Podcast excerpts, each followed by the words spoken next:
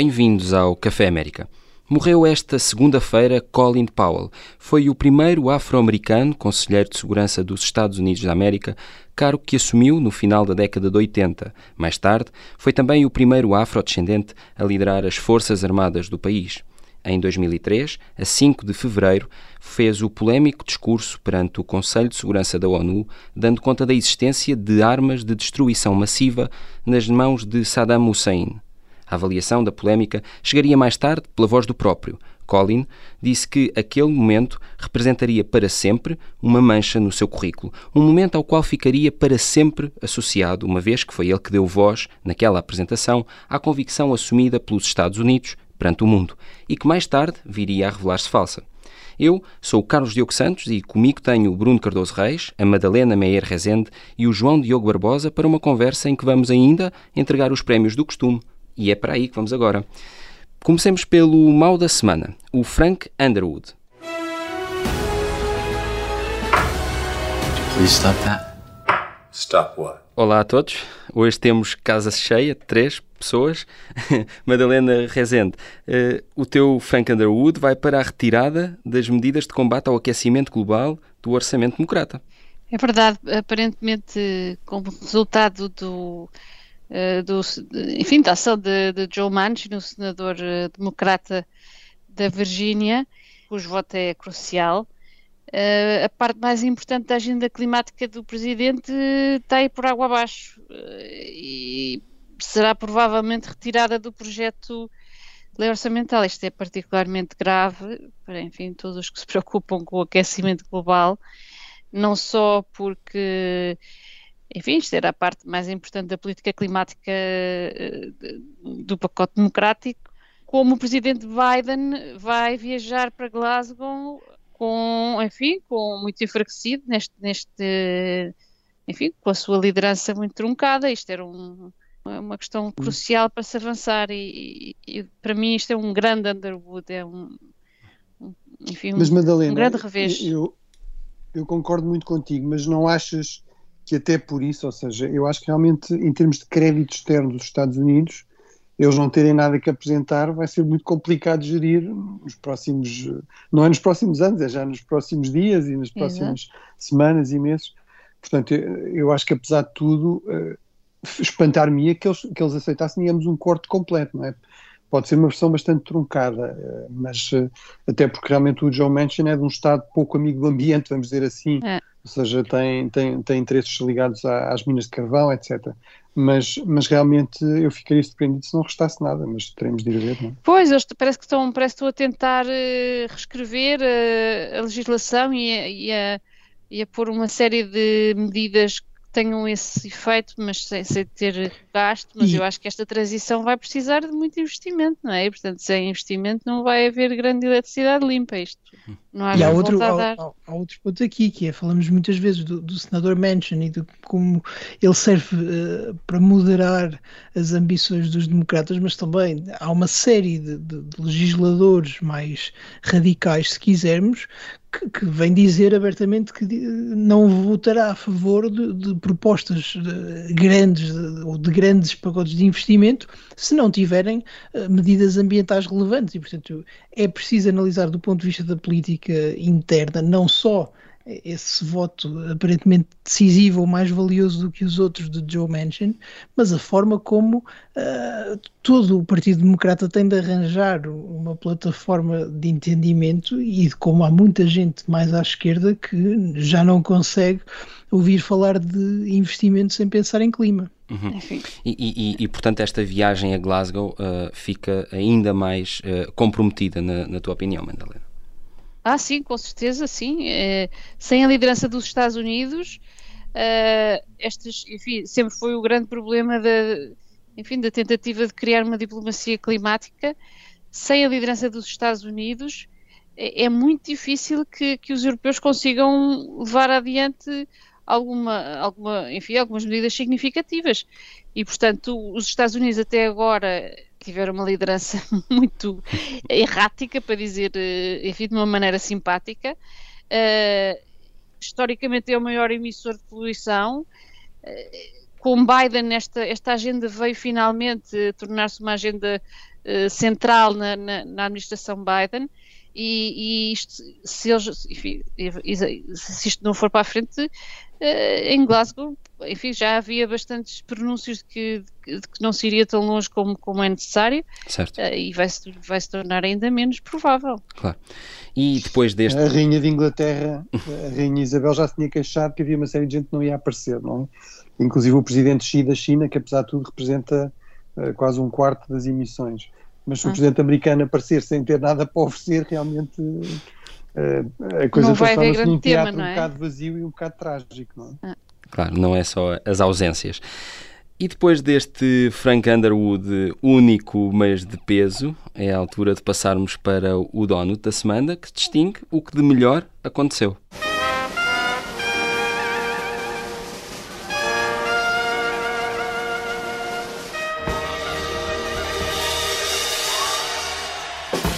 João Diogo Barbosa, começo por ti. Este teu primeiro donut vai para as conclusões preliminares da comissão responsável pela reforma do sistema judicial federal. É, fica no ouvido deste prémio. Sim, porque o presidente Biden tinha nomeado uma, uma comissão para estudar precisamente a, reforma do sistema judicial e, e, em especial, a reforma do Supremo Tribunal, porque o tema foi altamente polémico uh, durante as primárias democráticas e, e havia muita vontade do, do, dos setores mais radicais de ir longe nas reformas, uh, nomeadamente expandindo o tribunal, aquilo que se pode traduzir como expandindo o tribunal, que significa aumentar o número de juízes Uh, e, este assunto seria sempre difícil porque, havendo essa energia uh, dos progressistas, havia também um, um, certo receio presidencial em ir demasiado longe e a ideia que, apesar das regras parecerem injustas, o Supremo Tribunal ainda é a instituição que é mais prestigiada e que reúne ainda a confiança dos americanos e, portanto, havia aqui uma série de contradições para esta comissão. E eu acho que, que no meio de, desse trabalho uh, pouco invejável, as conclusões apresentadas são bastante boas. E, e, e são quais? Essencialmente, rejeita-se uh, a ideia de aumentar o número de juízes, mas começa-se a namorar a ideia de introduzir limites, limites temporais para os mandatos. Os, os juízes do Supremo Tribunal Americano têm mandatos vitalícios, se quiserem, só terminarão quer quando uh, biologicamente já não houver mais nada a dar ou quando se decidirem demitir. E o que esta comissão parece estar desejosa por propor são limites em torno dos 20 anos, 18 anos, e essa parece-me uma boa ideia. Uh, porque, por um lado, é importante dar a vários presidentes a hipótese de ir nomeando juízes até para garantir um tribunal mais imparcial e menos politizado. E, e por outro lado porque parece que às vezes há, há juízes que se, se ficam demasiado, enfim, eh, convencidos com a ideia de não, não, não, não, quero, não quero ir por aí, mas ficam enamorados pela ideia de quererem ser ícones e, e de quererem ficar muito tempo e de, de, ficarem até o seu último dia a trabalhar e, e eu acho que isso não faz bem um, não faz bem ao, ao, sistema judicial em geral e, e, não faz bem claramente ao sistema judicial americano um, que parece uma coisa já pouco democrática. E portanto eu sou daqui as conclusões preliminares ainda, não é? Certo, pode, desta pode comissão desta comissão eu, esta semana, uh, escolhi a equipa russa de cinema que esteve na Estação Espacial Internacional para fazer o primeiro filme no espaço, uh, porque com isto a Rússia antecipa-se antecipa aos Estados Unidos e, e, e, e, mais concretamente, a atriz Yulia Perzild, espero que seja assim que se diga, adianta-se ao ator norte-americano Tom Cruise, queria ser o primeiro a fazê-lo e, e, é também interessante aquela curiosidade de que a missão saiu e regressou agora no domingo à base de, no Cazaquistão, onde foi lançado em 1957 o primeiro satélite artificial, o Sputnik 5. E, e, esta equipa, que faz, ou parece pelo menos querer fazer inveja aos americanos, esteve no espaço 12 dias. O filme esse terá o nome de Desafio e relata a história de uma médica que tem como missão salvar um cosmonauta. E pareceu-me que de facto foi uma, uma missão bem sucedida e que merece este donut. Bruno, o teu vai para Dave Chappelle por causa do The Closer, o seu último especial de comédia na Netflix. Sim, uh, portanto, está a provocar uma enorme tempestade nos Estados Unidos, ou seja, uh, as pessoas que têm algum interesse por, por comédia e, e conhecem o tipo de comédia que faz o Dave Chappelle, que é sempre bastante, vamos dizer, arriscada e desafiadora, uh, como são todos os grandes comediantes, mas eu aconselhava a despacharem saírem ver este último especial, porque realmente há uma pressão enorme para, para ele ser cancelado, ou seja, para no fundo, pelo menos esta e eventualmente as outras também serem retiradas de circulação com aquelas acusações de, de, de ser transfóbico, não é? Uhum. é e há, aliás, até já críticas a dizer que é, é, é pior ver uh, este, este especial do que propriamente o Squid Game, não é? Que é outra série da Netflix que está aí. Sim, sim, eh, quer dizer, o que é impressionante é, eu, eu, eh, vi o especial e, e realmente enfim, é, é, é, como tudo é uma questão de gosto e de facto claro. o humor, e sobretudo o humor neste registro, é um humor sempre um pouco arriscado e portanto pode não ser para o gosto de todos, mas se, se, alguma coisa distingue, eu acho, este, este especial, este, é até uma especial empatia realmente com, com os transexuais. Eh, enfim, o, o, não há forma de dar prémio sem estragar um bocadinho, eh, digamos, a surpresa, mas, mas no fundo ele termina a fazer uma homenagem a uma colega comediante transexual. Uh, de uma forma até bastante comovente, sendo que ela própria foi de alguma forma vítima desta cultura de cancelamento e de insultos no Twitter, etc. E, portanto, inclusive ele termina dizendo: Este é o último especial que eu vou fazer sobre este tipo de temas, até ter a certeza que estamos todos a rir-nos em conjunto. Uh, mas isso não é claramente suficiente, uhum. não é? Uh, e, e, portanto, de facto, eu acho que é grave quando, quer dizer, nós, nós sabemos que até as sociedades mais conservadoras e mais moralistas, por exemplo, na Europa, a Europa da Idade Média, havia a, a, figura do bobo da corte, não é? Portanto, que era o, o, tipo que, por ser comediante, estava autorizado a, a, fazer piadas até do próprio rei, não é? Quando nós estamos num registro que é mais repressor, que é mais sensório do que a, a Europa na Idade Média, eu acho que temos de nos começar a preocupar com o estado em que estão em que está a nossa cultura de, de, de liberdade de expressão, e aqui sobretudo, diria eu, nos Estados Unidos, com, com toda esta pressão identitária eh, em muitos casos, extremamente ela própria preconceituosa e sensória.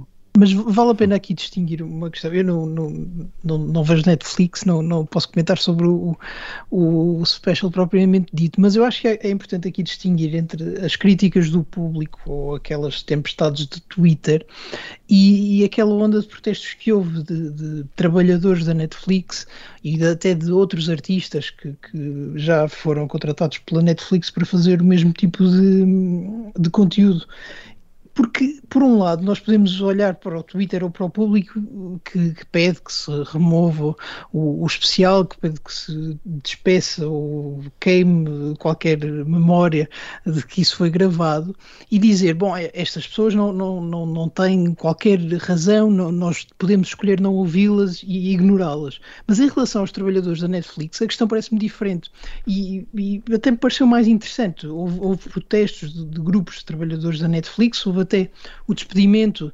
uh, de uma trabalhadora, creio eu, que estava a organizar manifestações internamente. A Netflix diz que, que a despediu por leaks à imprensa, a trabalhadora diz que foi despedida uh, por ter organizado esses protestos. Mas é preciso ver que estas grandes empresas americanas, a certa altura, escolheram ter um lado na, na, na batalha ou na guerra cultural.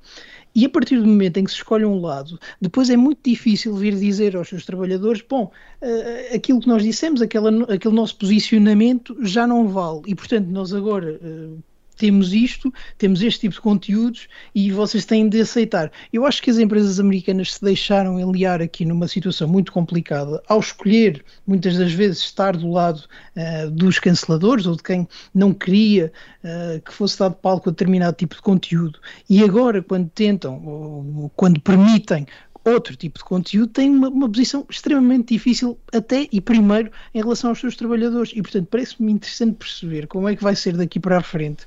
Sempre que uma empresa tiver um, um conflito entre os seus valores ou princípios tantas vezes propalados e uma situação destas em que se contrata um serviço muitas vezes caro e que é preciso rentabilizar e não há, Mas, não há maneira de compatibilizar só, isto.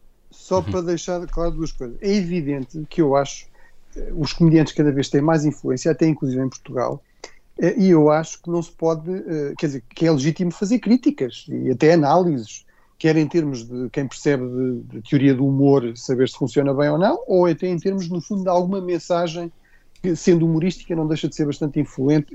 E, agora, nós não estamos aqui nesse registro, é a questão do cancelamento. Eu sei que não era isso que tu estavas a dizer, atenção, mas queria só. A, a questão das empresas, para mim, acho esse ponto realmente interessante. Para mim, parece-me evidente que uma coisa são, quer dizer, vamos lá ver, uma coisa são comediantes ou, ou quem quer que seja que é acusado de assédio sexual ou, ou crimes graves desse género num contexto inclusive laboral, não é? E portanto pode dizer, esta pessoa não pode continuar a trabalhar aqui porque nós, não, como empresa responsável, não podemos sujeitar os nossos trabalhadores a este tipo de coisa. Tudo o resto parece-me que, que, é, que é esse problema, que é, entras numa, numa espécie de menu sensório sobre aquilo que pode claro, ou não pode aparecer. E já é o conteúdo, já é o é, conteúdo do humor é que está em causa. Uhum. Nós estamos de acordo aqui, o que me parece é que a Netflix, não, não, eu, eu, estou de acordo, mas tenho aqui de dizer que a Netflix não pode fazer o cherry picking, dizer não, em 90% do tempo nós não queremos problemas e portanto estamos do lado mais progressista, mais liberal eh, que possa existir porque queremos estar sossegados a fazer o nosso dinheiro e depois quando este tipo de polémicas dizer, bom, os trabalhadores não têm qualquer tipo de razão, eh, têm, têm de estar sossegados e calados agora. Estas empresas, não é só a Netflix, mas eh, estas grandes empresas americanas... Sim, eu espero que, eles sejam, que isto seja um sinal que estão a mudar.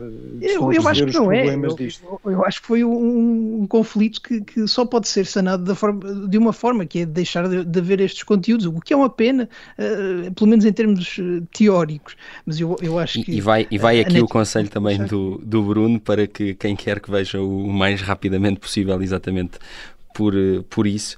Um, e passamos agora um, para o, o prémio Sarah Palin, que uh, vai premiar o disparate da semana.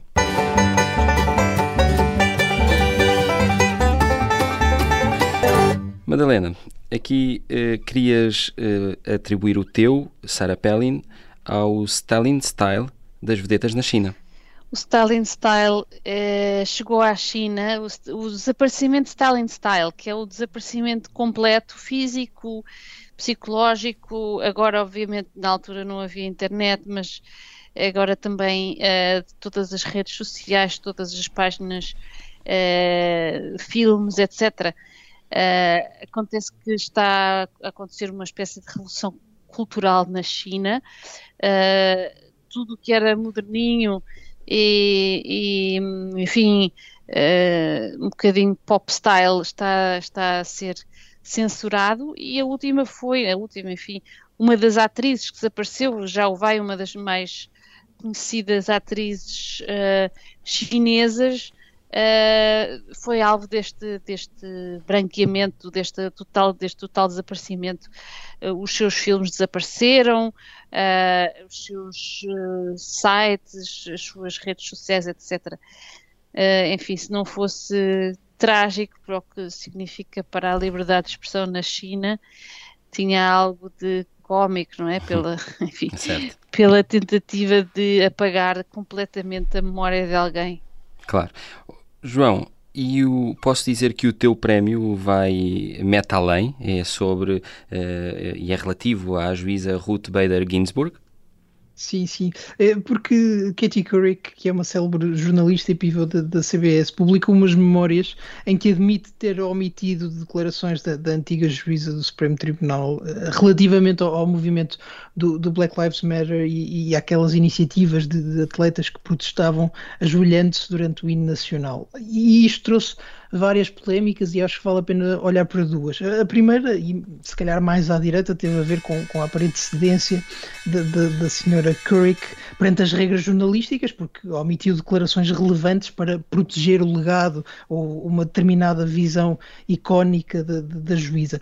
E, e, e essa parece-me a polémica certa, não se percebe porque é que as declarações foram omitidas, eh, se o trabalho jornalístico fosse competente. Mas a segunda polémica parece-me mais uh, disparatada e é essa que eu queria focar, porque, eh, enfim, Ruth Bader Ginsburg tornou-se, se calhar, até de uma forma um bocadinho tonta, um grande ícone uh, contemporâneo uh, da América mais liberal, mais uhum, uhum. progressista e feminista, e eu acho que a forma como se construiu esse ícone por décadas de serviço público, de opiniões escritas complexas sobre todos os assuntos uh, da sociedade americana, porque é isso que faz o Supremo Tribunal, não devia ser derrubada como foi, uhum, uh, claro. por causa de não aderir ao, ao movimento ou, ou, não manifestar solidariedade com o movimento que estava em voga naquela altura, e portanto parece-me que tentar cancelar uh, a juíza Ruth Bader Ginsburg a partir do outro lado é manifestamente disparatado. Claro claro.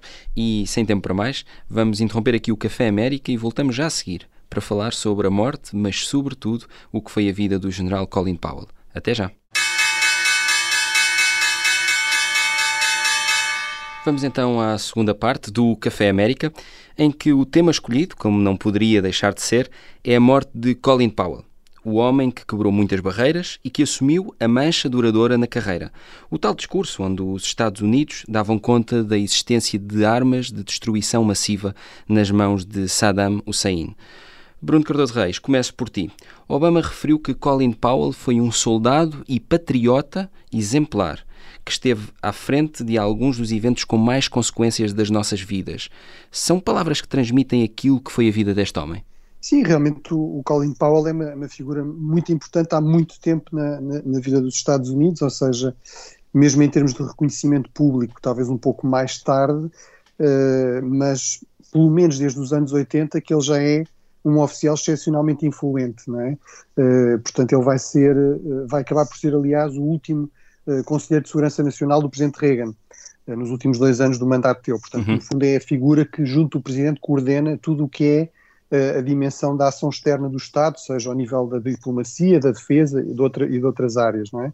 Depois, logo a seguir, vai ser com alguém com quem ele tinha uma relação pessoal muito boa e de grande confiança e, e até de grande convergência também da forma como entendiam a política externa americana e a, e a política de defesa americana, com o presidente George Bush pai, George Herbert Bush, vai ser uh, o primeiro uh, afro-americano a ser eh, também o, comandante, uh, o comandante supremo das Forças Armadas, digamos assim, não no sentido do presidente, mas do chefe de Estado-Maior-General, não é? No, na linguagem americana, o chairman uh, do Joint Chiefs, não é? E, portanto, nesse contexto, por exemplo, vai ter um protagonismo muito importante na, na questão da guerra do Golfo e desenvolve aquela famosa doutrina Powell, não é? Portanto, a ideia de que só se deve utilizar uhum. a força quando há um grande consenso político interno, quando há um objetivo estratégico muito claro e atingível, uh, e de facto com grande força para, para garantir de facto que não há, não há surpresas. Uh, e, e, nesse ponto, desse ponto de vista isso reflete muito de facto a experiência central da vida dele que foi, uh, e dos oficiais da geração dele que foi a guerra do Vietnã não é? Portanto, ele foi por duas vezes esteve por duas vezes a comandar unidades no, no Vietnã e foi aliás ferido em, em combate no Vietnã. E depois, portanto, e, já, e nessa altura é obviamente já uma figura muito pública, até, até por esse lado histórico, não é de ser o primeiro afro-americano a ter a, essas funções, e depois vai, com base também nesta proximidade à família Bush, vai ser convidado para ser o secretário de Estado Uh, ou seja, no fundo, o chefe da diplomacia norte-americana, enfim, uh, até à eleição do presidente Obama, tinha sido afro-americano, com, digamos, com, uh, que tinha ocupado um cargo mais importante na hierarquia do, do poder norte-americano. Uhum.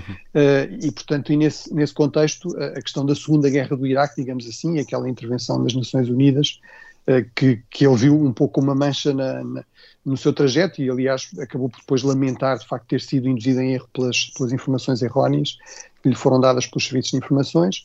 Uh, mas depois disso, já, já, retirado, digamos assim, uh, enfim, o seu estatuto era de tal forma uh, reconhecido e, enfim, e até relativamente consensual que ele foi, inclusive, visto como um possível candidato presidencial.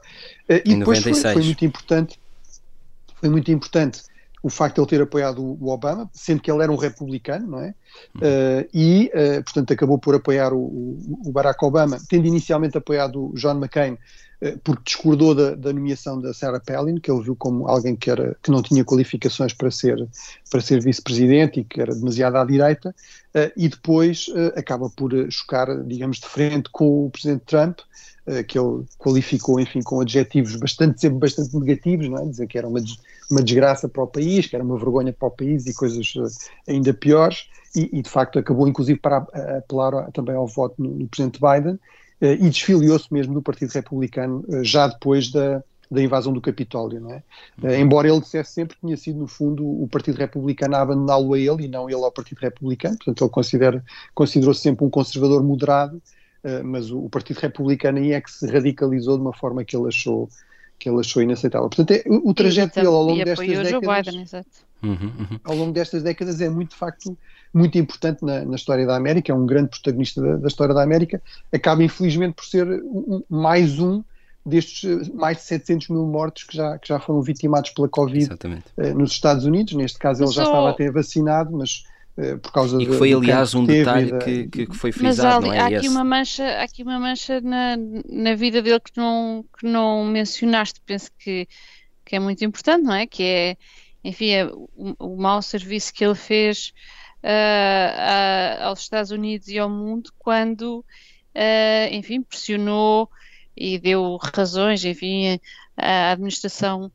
uh, para, para, invadir o para invadir o Iraque, não é? Portanto, com a, com a famosa um, com a sua famosa defesa de que existia uh, existiam... Madalena, eu referi, eu referi isso, mas uhum. uh, um bocadinho telegraficamente, eu acho que essa não, é. Não, claro, mas, mas referi. Uh, Sim, mas, mas agora é, mas é eu até acho um que, bom. Apesar de tudo, vale a pena notar uhum. que ele próprio admitiu que isso tinha sido, obviamente, um, um erro e que também é justo dizer que ele, na discussão interna, na administração, eh, de facto não era um falcão, e aliás era um pouco por saber isso, não é? Que ele tinha resistido uh, de facto à intervenção no, no Iraque em, em, 2003, que ele foi utilizado também para fazer essa apresentação nas Nações Unidas, mas, mas sim, é, mas, mas, de facto, mas de facto, Bruno, uh, como, uh, como o próprio assumiu, era, era, foi uma mancha que ficou para sempre, não é? E, e, e, acho que era aqui que a Madalena queria tocar.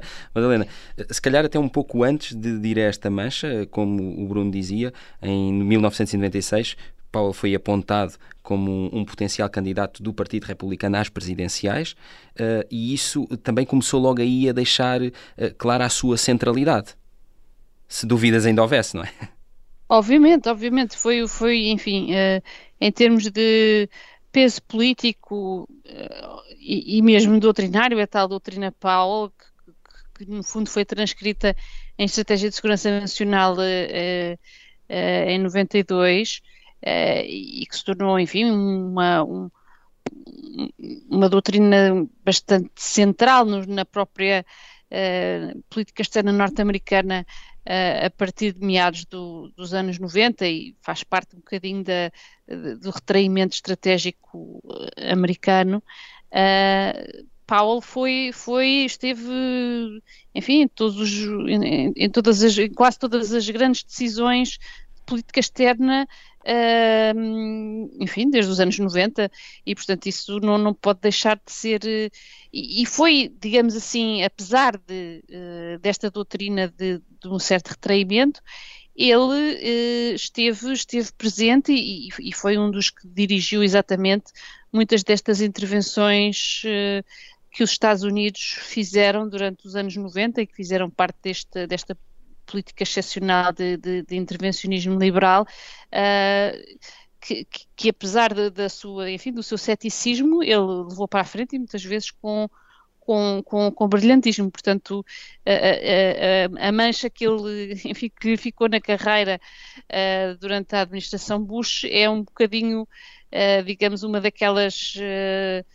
enfim, daqueles, um daqueles eventos que todos os, os grandes uh, estadistas, e, e, neste caso estadistas e militares, um, uh, enfim, podem ter que, que, que, carregar, e portanto é um bocadinho injusto, eu percebo a, a posição do Bruno, é um bocadinho injusto acabar por o julgar por esta posição que no fundo foi uma posição em que ele provavelmente estava sob, sob uma, uma, uma terrível pressão e, e, e com alegadas provas concretas, não é? E com alegadas uh, provas portanto, concretas. Diz, diz, desculpa. E com alegadas provas concretas de que de facto estas armas sim, existiam, sim, não é? Disse, ele disse que lhe tinham dado um documento de 48 uhum. páginas exatamente umas horas antes, com uma, uma semana para analisar. E havia uma amostra uh, e, e tudo. Portanto, uhum. enfim, não sei qual é que é a veracidade desta, eh, desta afirmação, mas sem dúvida que, que ele deve ter sido, enfim, pressionado de todas as formas e feitios e, e, não seria propriamente o seu caráter uh, ser muito permeável a isto. Portanto, uh, eu acho que ele, no fundo, acabou a sua carreira de uma maneira um bocadinho injusta mas sem dúvida que, que, que, faz parte desta época áurea eh, se podemos assim dizer, do pós-Guerra Fria, dos anos 90, do início do, dos anos 2000, que acaba mal, acaba com, com a invasão do Iraque, que acaba por, por, por também manchar essa, essa, essa, esse legado em que, em que o mundo unipolar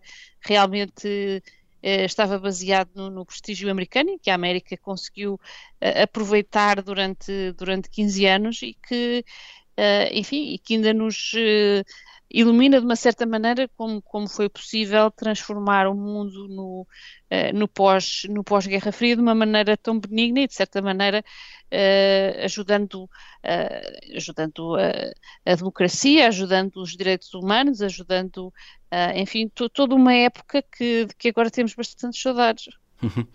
Uh, João, e, e, e, Colin Powell acabou também depois por, uh, como o Bruno até já, já referiu aqui, uh, aproximar-se e apoiar a candidatura do, de, de, Barack Obama em 2008 já. Um, é, é também... E em 2012 também, né? E em 2012 também. E é interessante aqui ver outras palavras de Obama hoje, como por exemplo que além de ter ajudado jovens a almejar mais, nunca recusou o papel que a raça iria colocar nos seus limites. Uh, e, e, disse ainda hoje Obama que, além de o, tornar, de o considerar uma figura central, quis uh, eh, um, realçar esta, este detalhe, sobretudo de um homem que quebrou várias barreiras. como, é que, como é que esta aproximação foi feita e, e, e, como é que podemos, de facto, ver isso hoje à luz do que, do que conhecemos, não é? Esse é um ponto interessante no meio de, de, do julgamento de, Colin Powell e de, e de quem estava na mesma corrente que ele, eh, porque, por um lado, há essa questão racial, evidentemente, que deve ser considerado o facto de uh, o presidente Obama ter sido o candidato negro e o primeiro uh, candidato negro com verdadeiras hipóteses de ganhar, tanto, tanto assim era que acabou mesmo por ser presidente por duas vezes ou por dois mandatos, uh, mas o, o, esse movimento político que acontece com Colin Powell que de certa forma abandona a administração Bush já desalinhado ou desagradado com, com o rumo dos acontecimentos e depois que se vai moderando, moderando de tal forma que acaba muito mais próximo dos democratas, ou pelo menos a apoiar publicamente democratas. Certo. É, uma, é a história de uma boa parte do, do Partido Republicano e uma parte do Partido Republicano que fica órfã um, alguns durante a administração Bush por, uh, por responsabilidade própria. Eu acho que aqui nós estamos essencialmente a debater se é possível separar o político da sua decisão ou do seu ato mais consequente. E é difícil sustentar que, que, se pode separar, e é por isso que ninguém consegue, ou pelo menos aqui ninguém, ninguém quis fazer esse argumento. E portanto, quando, quando Colin Powell oferece uh, todo, todo, toda a sua autoridade, todo o seu prestígio uh, a uma decisão daquelas, ao momento na, na, na ONU, uh, aquela defesa inicial da guerra ao terror. Nesse momento, os americanos olhavam para, para alguém como Colin Powell, como um especialista, um homem tecnicamente dotado, com grande experiência e, e aparentemente um homem decente, e olhavam com, com confiança, confiavam nesse tipo de pessoas. E não pode ser, não se pode deixar de, de perceber no facto de todas aquelas promessas uh, da administração Bush, liderada se calhar por uma figura polémica, mas tendo na administração propriamente dita pessoas competentes e capazes da máquina, uh, pessoas reconhecidas pelo seu talento uh, fora da política, como aquele momento em que, se calhar, a fé dos americanos nas instituições, ou pelo menos de parte dos americanos nas instituições, se começa a desmoronar. E, portanto, o movimento que acontece de alguns conservadores que deixam de ter partido, deixam de ter poder, deixam sequer de ter influência cultural relevante, não pode ser eh, visto, parece, meramente na perspectiva de coitados eh, que injustiça lhes aconteceu de certa forma, eles trouxeram esse seu destino e isso com Colin Powell é bastante evidente. É se hum. calhar a figura mais icónica João, de tudo sim. isso. Uhum. Uhum. Não, era, era, muito acho uma, uma, análise muito interessante. Eu acho que isto, isto mostra-nos que é de facto um, um risco Uh, pensarmos que por uma pessoa ser especialista, uh, por ser militar, percebe questões de guerra, quer dizer, isso, a história está cheia de, grandes, de generais e até de grandes generais, com um histórico de, de grandes sucessos que depois cometem erros terríveis, não é? Portanto, nós nunca devemos dispensar a nossa a, a, nossa capacidade de análise crítica uh, e, e, não é simplesmente por a pessoa falar de, com, com, uma autoridade que uh, os argumentos devem ser aceitos, não é? E ali, apesar de tudo, na época, é verdade que havia muitos serviços de informações a dizer aquilo, até porque nós sabemos que o próprio Saddam Hussein tem, tinha interesse em promover aquela ideia, porque tinha receio que se os seus inimigos externos, o Irão, os seus inimigos internos, soubessem que ele não tinha armas de destruição massiva, se calhar ficava demasiado vulnerável. Uh, mas, mas isso, mas mesmo na altura eh, houve pessoas que puseram em questão aquele tipo de, de ditas provas e, e, e, portanto, acho que esse é um, é um argumento importante. Mas lá está.